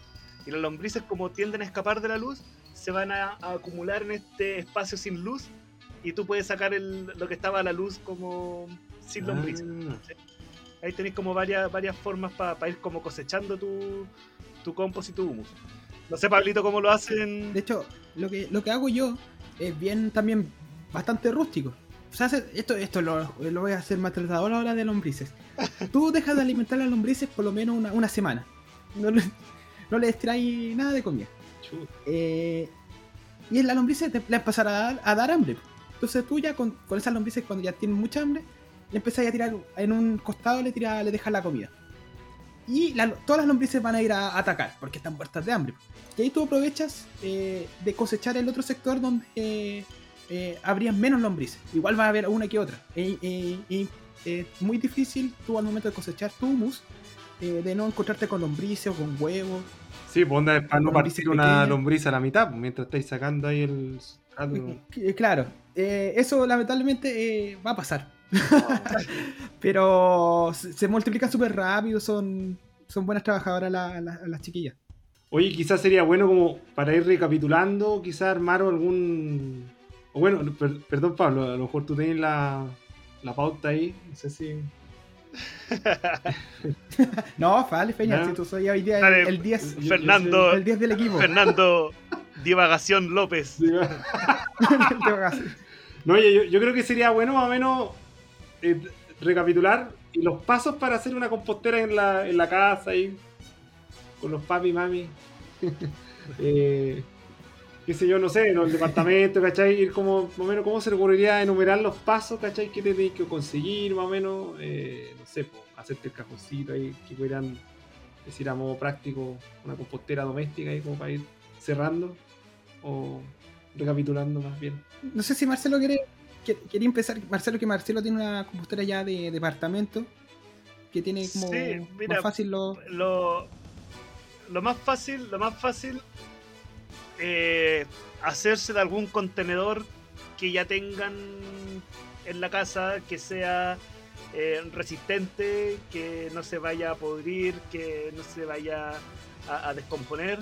Ya algún cajón de madera, algún cajón plástico, algún balde, Em, cualquier contenedor que, haga una buena cantidad de litros eh, acorde a, la, a, los, a, los, desechos orgánicos que vayan a tener, residuos orgánicos, em, después empezar, siempre hay que poner en la base, la base siempre tiene que tener eh, un buen drenaje. Si tienen algún tarro cerrado, hacerle unos hoyos de drenaje como si fuese un macetero, por ejemplo, eh, para que todo el exceso de humedad pueda, pueda bajar. Em, en algunos casos también es bueno hacerle ventilaciones por los lados. Y empezar su empezar su pila de a poco. Pueden empezar. siempre es recomendable en la parte de abajo poner alguno, algún absorbente, eh, papel de diario, cartón, rama, etc. Y después encima empezar a poner las cosas ya más frescas. Si van a empezar con lombrices, la idea es que pongan antes un poco de tierra, ¿ya? que sirva que sirva como mm, un poco como sostén de las lombrices, porque las lombrices si la ponen directamente en la comida nos van a comer, necesitan como su casa y desde su casa salen a comer. Entonces que tengan un lugar las lombrices como para escapar en caso de que tengan exceso de acidez, exceso de humedad, cualquier cosa que no estén a gusto, puedan estar en un lugar más cómodo. Oye, disculpa, disculpa, integrando los residuos. Las lombrices californianas, ¿cómo te las conseguí? ¿Dónde? Eh, Mercado eh, Libre. o sea, todo. Marketplace, Mercado Libre. Puedes comprarla. Muchas veces hay gente, como dice Pablito, que amigo agrónomo. eh, como dice Pablito, las lombrices californianas se reproducen muy rápido y mucho. Entonces, si alguien tiene, no sé, una compostera pequeña eh, y ven que se están como sobre reproduciendo sus lombrices, que son más lombrices que compost su cuestión, eh, se regalan núcleos, ¿cachai? Si tampoco es. Puta, regaláis un puñado de lombrices y no, ni se va a notar, ni se va a notar en tu. Ay, o sea, que no me regale un tacaño de mierda así máximo. Oye, Feña, mira, Eh, en mi caso, yo tengo bastantes lombrices. De hecho, yo empecé a abastecer eh, personas que querían tener, empezar con lombrices. Tampoco que diga que tenga cantidades industriales, pero sí tengo, puedo repartir. Y, así me las conseguí yo también, porque fueron de un amigo, me dio lombrices y yo empecé con la lombricultura. No, es algo súper bonito, práctico. No, no, no quise comprar porque tenía esa alternativa. Ahora, la gente que no puede conseguirse lombrices, las lombrices tampoco son caras. Eh, hay páginas de internet, como decía Marcelo en Facebook, Marketplace, Mercado Libre, y hay empresas también que tampoco son tan caras las lombrices. Un núcleo de un kilo lombriz, que eso es bastante un kilo lombriz, te, alcanza, es mucho. Te alcanza como, para traer hamburguesa. Por reembolso Claro. Yo creo que para toda la basura que generáis tu feña, eh, con un kilo, ¿Un kilo eh, estáis sobrado cariño. Y vale como aproximadamente 20 mil pesos. Alrededor de 20 mil pesos, más o menos en Santiago. Yo te digo, aquí, aquí en, el sector rural he encontrado lombrices a 5 lucas el kilo. O a 10 lucas. Pero eh, más o menos el precio del precio de mercado. Que tampoco es un. Y no necesitáis un kilo. Yo creo que con 10 mil pesos de lombrices podéis partir súper bien una. Que sería, serían, serían como 25 dólares para nuestro escucha la divisa sí, Japón, México, España. O 0,00001 Bitcoin. o Dogecoin. Dogecoin. No, pero Dogecoin va a la baja, ¿escuchaste? A la baja. Sí. yo he invertido. Es que Elon, Elon, Musk dijo que no iba a aceptar las criptomonedas para auspiciar su el proyecto de SpaceX. Entonces, bueno, bajó así ah, a, a, piso, sí. Ya, entonces el tema es que el kilo de lombriz vale 20 lucas de lombriz californiana, ese que come harto y se reproduce harto. Ya, y. Aproximado. Eh, bueno, ahí le aplicamos la lombriz, entonces dejamos, bueno, el sustrato y la capa y le ponemos material vegetal y una capa de, de tierra ahí encima, en la parte de más arriba para los olores, para Mira, no recrear los vecinos. Y te voy a agregar algo, eh, dos cosas que también eh, tips prácticos es que la lombrice, eh, tú al momento de, como decía Marcelo, de ponerla en un ambiente con tierra, ojalá sea compost, o con el mismo humus que vienen ya un poquito cuando vienen en el núcleo, ojalá sea compost, un material bien estable, eh, tú después siempre las tapes con material seco, puede ser con hojitas secas, tú juntas hojas en el otoño, yo, hago eso en realidad las hojas que se caen, te tiro un poquito por arriba. Porque así le gusta la lombrices, tú tienes que simular un bosque. Eso lo escuché de una profesional, de una profesional de que estuve. Doctor, eh, doctor, Césped, lo voy a hablar porque. Doctora Lombrice. Sí, no, voy a hablar de. Porque es como mi, mi sensei de la. De la no, una, es súper seca. Cecilia Céspedes, si la quieren buscar, investigadora de, de línea, no, súper seca. Y ahí tienen. Pa, yo aprendí de todo de ella. Y eh, lo que nos explicaba era que se, tienen que asemejar siempre a un bosque, la lombriz. Entonces, tienen que tener humedad eh, ojalá, eh, arribita de, de donde están eh, cubiertas y la lombriz no le gusta la luz. Entonces siempre tenerla ojalá en un sector con sombra, que no le llegue mucho el calor. Porque siempre están, son fotosensibles las lombrices, entonces no, no tenéis que... Y, el error que cometía yo también, porque cuando uno empieza este tema, es que tú las pones y las empezás a ver todos los días. Las lombrices estarán comiendo y le hacía el hoyo y y en vez de hacer un bien, le estoy haciendo un. la, estáis, matando, no, estáis cometiendo por error. Entonces, mi consejo, para que no cometan el mismo error que decía yo, es déjenlas tranquilas las lombrices, las ponen en un, ojalá en una esquinita, las tapan con la tierra, le echan un, poquito de, de, pasto, o sea, de hojas secas, y déjenla ahí. Y las alimentan en la otra esquina para que ellas viajen. Ojalá, y también eso, cuidar mucho la relación de la cantidad de lombrices con lo que tú alimentas, porque si tú le pones mucho alimento, mucho residuo orgánico y tienes poquitas lombrices, se empezará a generar olores, se empezar a generar calor, las lombrices pueden arrancar. O sea, mientras más come, más afrodisíaca la lombriz, entonces. Exacto. No, las lombrices son afrodisíacas. Son... buenas, son muy buenas para reproducirse. Eso era mi tips. Y ahora, y ahora un poco para llegando a la, conclusión, eh, si ahora son todavía más pajeros, hoy en día existen alternativas de, de, servicio, de servicio de compostaje a domicilio. O sea, uno llena su tarrito con restos orgánicos, viene una empresa, retira tu resto orgánico y te entrega bolsitas de compost, ya por un puta, sale más barato que Netflix, ¿cachai? Me está lisiando. Sí, pues cuesta como. No, bueno, ¿cuánto era? Será una. cultura en streaming. Así como. claro, podí. Uber, Uber, Uber, Compost. World. no sé. compost, compost ya. No, pero eh, pero pueden, se pueden solicitar servicios de, de, compostaje a domicilio. Por lo menos Santiago eh, llegan a todas las comunas. Eh, y puta, el servicio es súper rápido, bueno, estable y no, hay mayores problemas.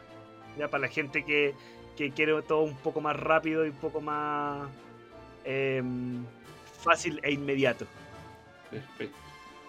Entonces no hay, hoy en día no hay, una consulta. excusas. Y eso después. dale nomás. Eh, después, ¿ellos te devuelven el compost listo o, es para tú para deshacerte nomás de los residuos? No, te entregan tus bolsitas de compost, no sé, de a kilo, de a 5 kilos. Ah, ya, genial. Sí, pues, ¿no? Sí, sí. Genial. Tiene una retribución. ¿Cómo yo sé que no me van a estafar con el compost? Ya, desconfiado. ¿Cómo yo sé que son mis residuos? ¿Cómo sé que es el, que el compost, el, el mi compost? claro.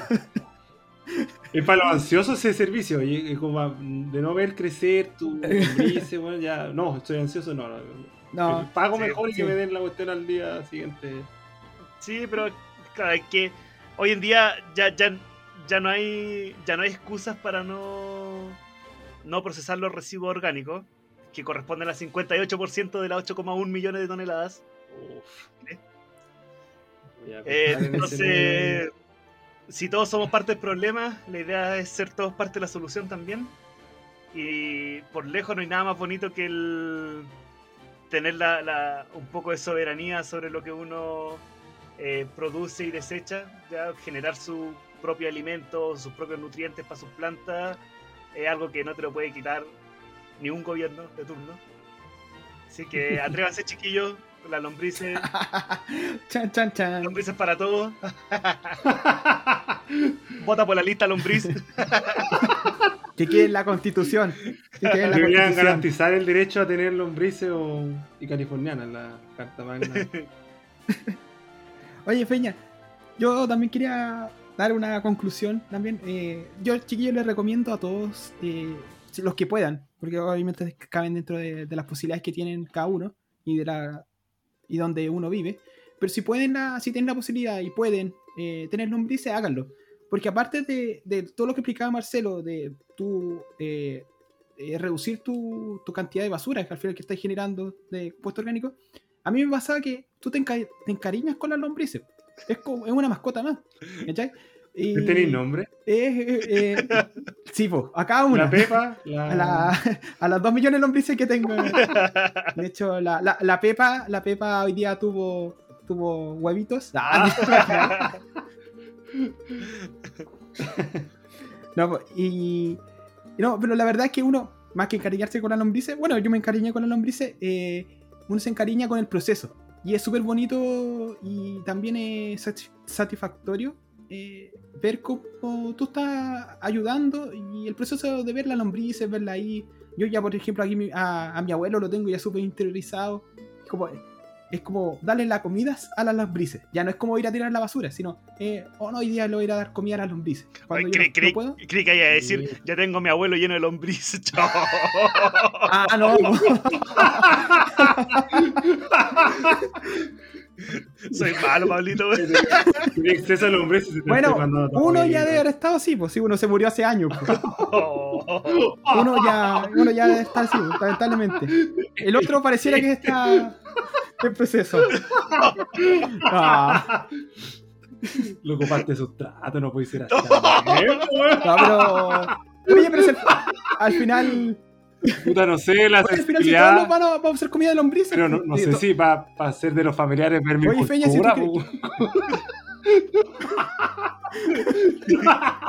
Viste, ahí me mataste la conclusión, Feña. Gracias. Pico, Oye, pero... En verdad, en verdad, en verdad fui yo. Oye, pero mira, yo con lo que me quedo, o sea, es justamente eh, tremendo beneficio. Una, crear cultura de, de, reutilizar los residuos de uno es, algo súper potente y ya debiéramos ya tener ese hábito, ya puesta, pero uno es pajero para, las cosas y todo, pero ya debiéramos crear este tipo de cosas. Compostaje es un buen ejemplo. Y me gustó eso de la, no sé, no sé, se me vino a la cabeza el tema de, del fallecido científico Humberto Maturana, cuando él abordaba la naturaleza no tanto la competencia, que si bien es cierto hay competencia y todo, pero, pero también hay colaboración. Y cuando dijiste que justamente cuando tuvo añades lombrices al tema de la compostera, también hay un tema bonito ahí, estético, ¿cachai? De que se crean más comunidades de chanchito tierra, de, de, otras larvas ya que van ayudando y todos se van, van colaborando y generando sus residuos, sus sustratos. Entonces eso, eso también me llamó la atención. Suena muy divagador para variar, pero... Pero vos igual me acordé de este gallo del, árbol del conocimiento y de la naturaleza como instancia de colaboración también. Y eso, la lombricultura es claro ejemplo. Así que, no, genial. Genial con el tema del compostaje. la pregunta del millón. La pregunta del millón. ¿Vaya a comprarte lombrices o vaya a tener lombrices ahora? ¿Para tus 10 kilos de basura? Yo creo que no. Eh, o vaya, o vaya a llamar al Uber, Uber Compost. Uber Compost. déjame primero hacer un buen. Eh, que me resulte algún cactus, weón, en el tema, De ahí voy a hacer algo más complejo, porque si no voy a pasar a comitivos. Capaz que pero, se lleno de olores, weón. Chico, Chicorita, ¿Chicorita sigue vivo? Está vivo todavía el Chicorita, todavía la San Severia. está bien, está No, el. Pero los cactus, aunque se te muera un cactus, está. Ya, como como mucho por el colmo del agrónomo, justamente. O sea, no compostáis, pues, feña. No composto, no, sí, pero quiero hacerlo, quiero hacerlo. O sea, y me gustó este tema que abordamos, chiquillos. Creo que me voy como un mejor ser humano. como un avance después de este podcast. Así que se agradece. Oye, Feña, Marcelo. ¿Les parece que pasemos ya para cerrar este podcast eh, a nuestro a nuestra sección La ñoñería de la semana. La ñoñería de la semana. la ñoñería de la semana. Tengo una casa de presupuesto para los efectos, así que. Se nos reclamaron los copyrights de la No, se le voy a poner una, un efecto bacán. Feña, Marcelo, ¿quién quiere empezar? ¿Yo? Ya, yo empiezo, soy el más ignorante de este podcast. Eh, déjame que si viene a Mira, yo, yo, le quería recomendar algo. Bueno, no está de moda esta serie, pero yo también la vi desfasado cuando se, se emitió. Pero yo quería recomendar Star Wars Rebels. Aprovechando oh, la serie buena, concha tu madre. yo creo que siento que no se ha hablado tanto de esa serie. Y yo de verdad que la vi de aburrido. La verdad, no porque me motivara así como de repente Mandalorian pero sabéis que la serie es una serie tremendamente buena, muy bien trabajada.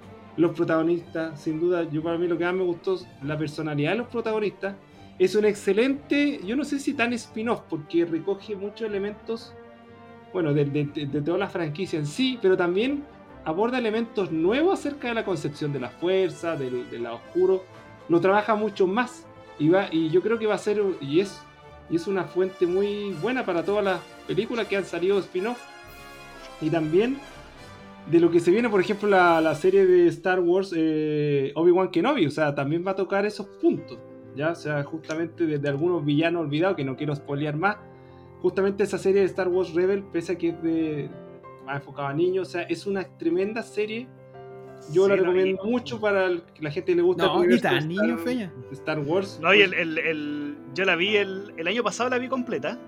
¿Ya? todos, capítulo por capítulo. Y sí, pues sienta las bases para, todas las series que están saliendo en, esta nueva universo de Star Wars. se ha conectado con The Mandalorian, eh, con Bad Batch que está saliendo ahora. Se conecta con la serie que va a salir de Ahsoka Tano. Sí. Em, entonces es un. es... un. yo creo que es la piedra angular de toda la serie, de todo el Filoniverse eh, es, es por lejos la serie que hay que ver. Esa junto con la, con la última temporada de, de Clone Wars, que también es como del mismo estilo. Sí, muy buena también, sí. Sí, o sea, esa, esa la recomiendo, chiquillos, los que les gusta el universo Star Wars. Eh, le, va a encantar, o sea, no, no la miren a huevo por ser dibujo animado, no sé, como en el Disney XD. Pero que ya vi, la verdad no me llama la atención. Pero, yo la vi de aburrido en el Netflix y uh, la encontré una trama muy bien trabajada. Sí, no, y esa la, la, la primera temporada es, como media de cabros chicos, pero la segunda, tercera, cuarta, no. Creciendo totalmente la trama, o sea. Después termináis llorando. De hecho, ¡Ah! yo, he llorado, yo he llorado con toda la serie de Star Wars. Sí, bueno, sí. De hecho, yo he visto, he visto, me ha tocado ver la, la, Orden 66. Puta, ya la he visto oh. como cuatro o cinco veces en las distintas series. Bueno, hasta cuando jugué el juego del, de Star Wars de Fallen Order, también apareció, también lloré. En The Clone Wars también lloré. No, tremendo, tremendo. y, ahora, y ahora en, The, Bad Batch empezó, primer capítulo, Orden 66. Conche, de nuevo a llorar. no, tremenda, se la recomiendo.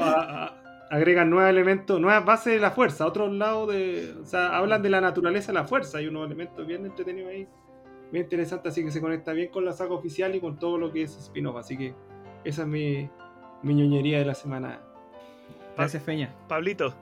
Ya.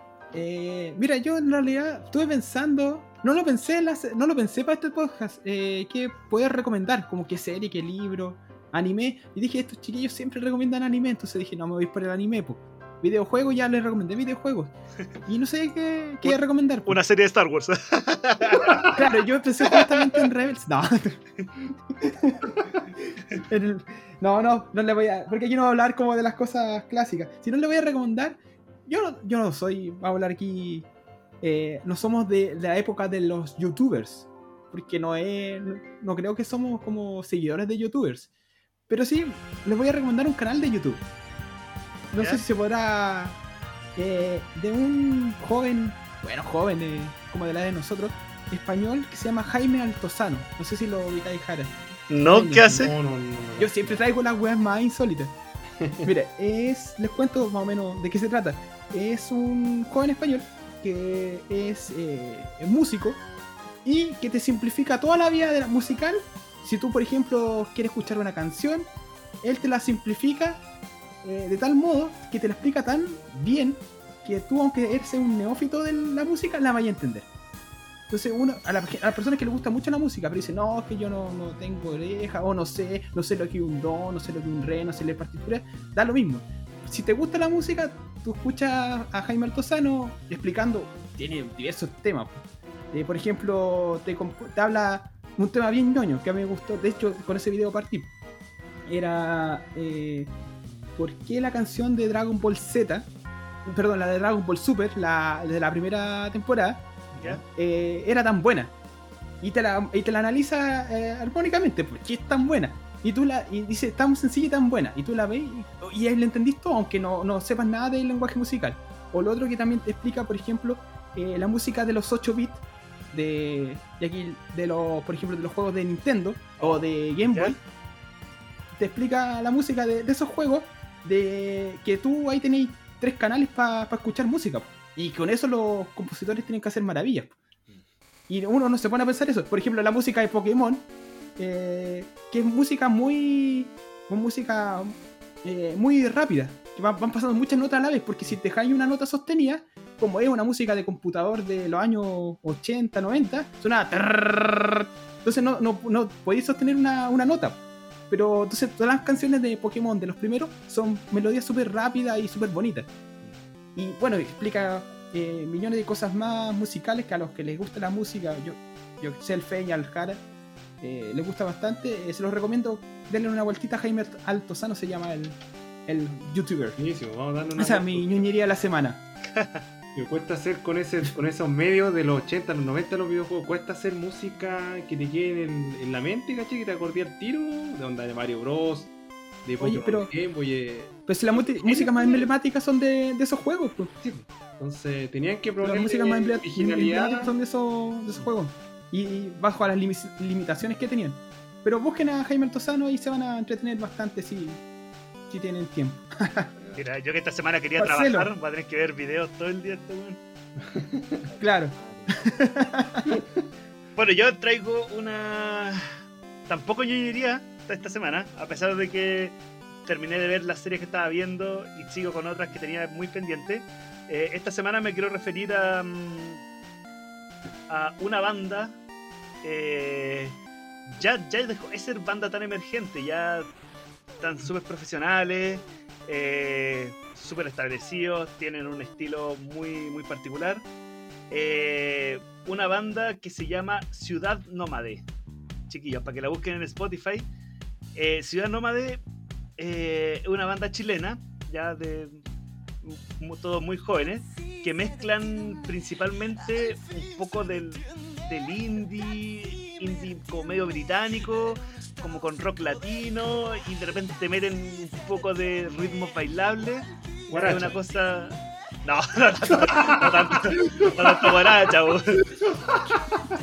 Pero habla, hablan de muchos temas, temas que, que les pasan un poco a todos, van desde, desde temas muy psicológico o, de percepción de, realidad, etcétera, hasta críticas sociales, eh, pero siempre acompañado de un ritmo muy, eh, muy pegajoso, muy pegajoso. Eh, músicos que, están en esta banda, todos por sí solos, son súper ¿cómo es que es la palabra? Súper virtuoso, ya el vocalista pone un 7, los guitarristas, la, la, toda la rítmica, etcétera, es, todo muy, muy como armónico, uno lo escucha y se queda pegado con las canciones, eh, son entretenidas, si uno escucha la letra y les pone atención, tienen un sentido muy claro. Así que para que lo busquen chiquillos en Spotify, Ciudad Nómade, eh, yo les recomiendo la canción. ¿Cuál es la que más me gusta de ellos? Hoy se me olvidó. Taxi psicodélico. ¿La escuchaste hoy día? Claro. Ya te la recomendaron. Sí, lo conté. Oye, espérate, ya, la voy a buscar. ¿y a qué banda se, se, parece más o menos su estilo? No sé si tendrá alguna referencia y de. No sé, pues de repente algunas bandas. Alguna referencia, alguna influencia. Puta, puede ser un poco. Mm, puta, como ¿Cómo se llama este grupo? Smashing Pumpkin. Ah, con un poco de. Ah, ya. Puta, yo me atrevería hasta a decir como Incus con. Como con. y con soda. No sé, si una weá demasiado. Es una mezcla súper súper extraña. Creo que Pablito, Pablito, si escucha la canción, va a decir, va a encontrar. Y bachata. Y claro, y, Romeo, y Romeo Santo al final. Y, la, y la guitarra. Yo la, guitarra, Lolo. Ya, Deberíamos invitar a Ciudad Nómade, entonces, para que sea el, a un podcast de nosotros, para que nos acompañe musicalmente. ¿Te imagináis? bueno. Que le ponga la música a un programa de, agricultura sin pepa. Puta, ojalá. Claro, de ahí que nos pesquen. O al menos no, entrevistarlo, no sé. Pues, yo, creo, que nos pescan. ¿no? Yo creo que nos pescan, sí, yo creo que nos podemos entrevistar. Tan emergente como nosotros. Claro. Pues. No, si ya llevan desde el 2016 tocando fuerte en en Bar Chocolate. En, ya, pero oye, nosotros llevamos de. Yo llevo del 89 hablando de tontera. No sé ustedes. Sí, pues. pero. Porque nació hablando. claro. Oye, Pablito, ¿no dijiste la estadística esta vuelta? Uy, ¿verdad? Yo creo que. ¿Cómo son las estadísticas? y tengo que hablar de la estadística, todos los programas. Al menos mentir, para, que. Todos los programas. Para... Y, y, para las cifras. Ya, vamos a mentir. Mira, tenemos escuchas. O sea, cada vez ampliando los países donde nos escuchan. Yo no sé cómo pasa eso, pero. algún bot. pasa? Algún bot generoso que está. Nos escucha. Saludos, partimos por los saludos a Chile. Ah, ¿te imagináis? A todos lados. No, mira, de Japón, ya sabemos que nos escuchan de Japón, Australia, Francia, Bélgica, Canadá, Perú, España y se agrega Nueva Zelanda. ¿Nueva Zelanda? sí. Y nuestro porcentaje de mujeres ha aumentado. En el, así que estamos bastante contentos porque tenemos más féminas escuchando este podcast. Está siendo un poquito más, más paritario. Más paritario. Porque los hombres eran más hombres que escuchaban, ahora ya se está balanceando un poquito la, el asunto. No, y sabes que bastante gente ya no está escuchando, más de 75 personas han escuchado la, el programa anterior, así que estamos impeques. Así que saludos para todos los que nos escuchan. Pues. Saludos para, para todos y agradecerles por la, por la, sintonía, la buena onda, que nos escriben algunos. Claro, y yo creo que ya empezamos con esto de despedirnos, así que de mi parte dejo mis redes sociales que obviamente son Pablobos R, Twitter, Instagram, no sé qué más, me iré TikTok, iré, entraremos al mundo del TikTok, no lo sé. Peña. No, yo agradecido también nuevamente, me siento eh, algo más culto de sobre esta materia importante, me gustó la, la temática hoy día del, del podcast, así que yo creo que pronto ya va a entrar la, inquietud para hacerme una ver mi compostera en la, en DEPA. Así que, no, agradecido justamente por la sintonía. Cualquier duda acerca de la temática, de, todo esto, de, lo que hablamos hoy día, cualquier sugerencia, obviamente, van a ser bien recogidas en nuestras redes sociales. Como mi red social es muy, es muy complicado todavía, todavía no encuentro un nombre original. Yo esto que visiten los Instagram de, de mis amigos del podcast, vean mi etiqueta ahí y ahí me agregan. Yo no, ahí no voy a aceptar, así que no hay problema. Así que. Eso. Marcelo. Oye, chiquillo, nuevamente recalcar a todos, sigan las 7 R's, por favor. Eh, el mundo es de todos, tenemos que cuidarlo. Y Mira, muchas veces, muchas veces he escuchado que, pucha, es que siento que mi, esfuerzo no, no, está sirviendo de nada, siento que, pucha, de repente eh, soy vegetariano dos días, pero el resto del mes recaigo, etcétera. Mira, a nadie le está pidiendo que se vuelvan puta, en Greenpeace o, Revolución Verde total, pero con cada granito que cada uno aporte, puta, va a significar algo. Y poco a poco se va, se va avanzando a un mundo más sostenible. Ya me pueden seguir a mi Instagram sostenible. Oh. eh, arroba jarabicho. arroba jarabicho en Instagram. En Facebook, ya ni uso Facebook, ya les dije la vez. Eh, Twitter lo uso para los concursos básicamente. Así que Instagram es mi red oficial TikTok todavía no tengo, todavía no me atrevo a bailar H en TikTok, pero queda poco, queda poco. Eh, y eso, pues, chiquillo, saludo a todos nuestros radioescuchas, seguidores, eh, a toda la gente que obligamos a que nos escuche y que nos hace caso. Porque digamos la verdad, si de esos 70 yo creo que 50... ¿Y a los haters? A los haters eh, pueden ir a lamer la estampilla del voto o pueden hablar mal pueden ir a hablar más de Naruto o pueden ir a, apoyar el rodeo.